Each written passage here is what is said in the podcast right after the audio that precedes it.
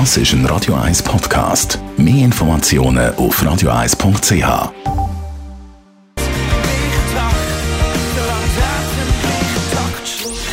Gesundheit und Wissenschaft auf Radio 1. Unterstützt vom Kopfwehzentrum Irlande Zürich. www.kopfwww.ch Heute am 1. November ist Weltvegan-Tag. Vegan macht krank. Was für ein brutaler Satz. Sicher nicht, ist da logischerweise die erste Reaktion der meisten. Aber tatsächlich zeigen verschiedenste neue Studien, dass das schon nicht ganz unwahr ist. Mal grundsätzlich kann man auch sagen, und das ist erwiesen, Menschen, die sich vegan ernähren, sind meistens schlank. Sie haben einen tieferen Cholesterinwert und einen regulierteren Blutzucker.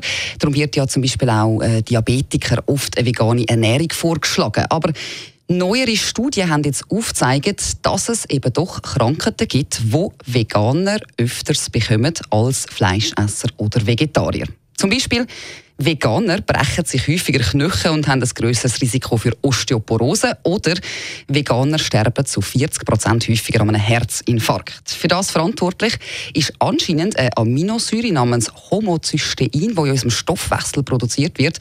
Und wenn die Aminosäure von unserem Körper nicht gerade abgebaut wird, dann wird sie toxisch. Um die abzubauen, braucht es aber eben ganz viele verschiedene Vitamine, zum Beispiel B12.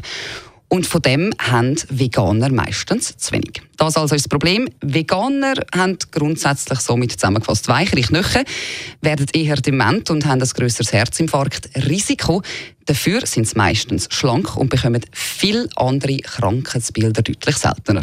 Ich finde ja, jeder soll essen, was für ihn am besten ist. In dem Sinn wünsche ich euch weiterhin einen ganz entspannten Weltvegan-Tag.